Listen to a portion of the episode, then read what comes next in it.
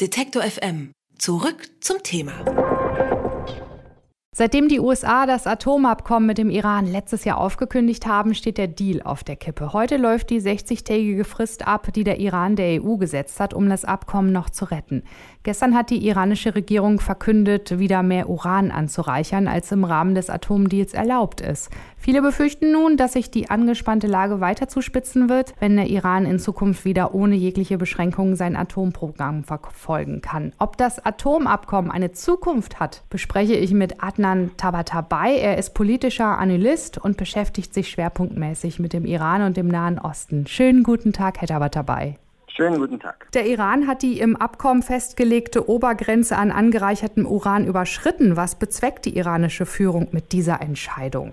Also wir müssen zunächst festhalten, dass dieses Abkommen, was im Juli 2015 unterzeichnet wurde und ja. im Januar 2016 in Kraft getreten ist, mit der Regierung Donald Trump natürlich dann erstmal massiv geschwächt und letztlich durch den Ausstieg der Amerikaner 2018 im Mai letzten Jahres sehr fatal getroffen wurde. Das heißt, ein entscheidender Akteur in diesem Abkommen hat sich sozusagen aus dem Abkommen zurückgezogen. Es ist auch ein klarer Verstoß der Amerikaner gegen dieses Abkommen. Und dann war die Frage, wie reagiert Iran darauf? Und Iran hatte sich zunächst dazu beschlossen, ein Jahr lang trotzdem das Abkommen weiter zu erfüllen, in der Hoffnung, dass die Europäer und die Chinesen und die Russen in der Lage sind, das Ausbleiben der Wirtschaftsdividende, das durch den Ausstieg der Amerikaner verursacht wurde, irgendwie zu kompensieren. Das ist nicht gelungen, weshalb Iran jetzt sagt, dass es graduelle Schritte vornimmt, selber aus dem Atomabkommen auszusteigen bzw. den eigenen Verpflichtungen nach und nach nicht mehr nachzugehen. Und die Schritte, die dort erfolgt sind, sind derart ausgewählt, dass man gesagt hat, die Amerikaner haben die Aufhebung von einer speziellen Erlaubnis, dass Iran leicht angereichertes Uran und Schwerwasser exportieren kann, seit Mai diesen Jahres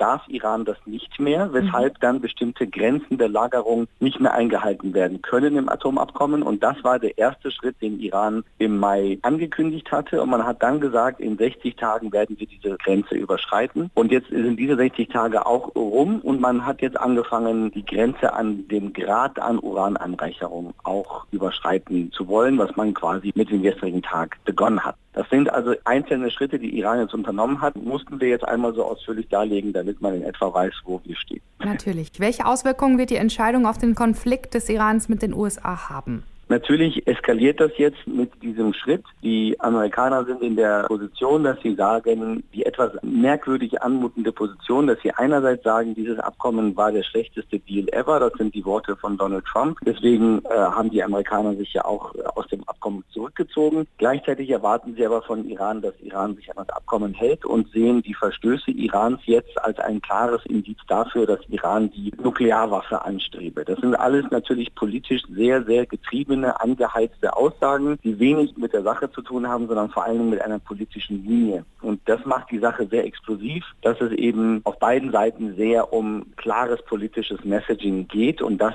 heizt die Atmosphäre natürlich sehr an. Wie wahrscheinlich ist es denn, dass der Iran in naher Zukunft eine eigene Atombombe haben wird? Das halte ich zunächst mal deshalb für sehr unwahrscheinlich, als dass Iran das schon immer verneint hat, dass man das anstrebt. Zudem sehr unwahrscheinlich, weil die internationale Atomenergiebehörde in keinem Land dieser Welt so genau auf das Nuklearprogramm schaut wie in Iran. Das heißt, dort werden dann die Alarmglocken rechtzeitig schon läuten, wenn man das Gefühl hat, hier begibt sich ein Staat auf den Pfad der Nuklearwaffen. Aber selbst wenn man das jetzt alles beiseite lassen würde, das, was uns Sorge bereiten sollte, ist, dass die Art und Weise, mit der die Amerikaner zum Beispiel mit Kim Jong-un und Nordkorea umgehen, könnte man den Iran so verstehen, dass wenn man wie Kim Jong-un eine Atomwaffe besitzt, jemand wie Donald Trump einem auch mit viel mehr Respekt begegnet. Das heißt, die Sorge wäre gewissermaßen, dass diejenigen, die im Iran, die dafür argumentieren, eine Atomwaffe zu besitzen, jetzt natürlich gewissermaßen eine gute Argumentationsgrundlage haben. Aber trotzdem, ich sehe momentan in Iran nicht die Entscheidungsgrundlage vorliegen, in einem Konsens, den es in der Elite geben müsste, wirklich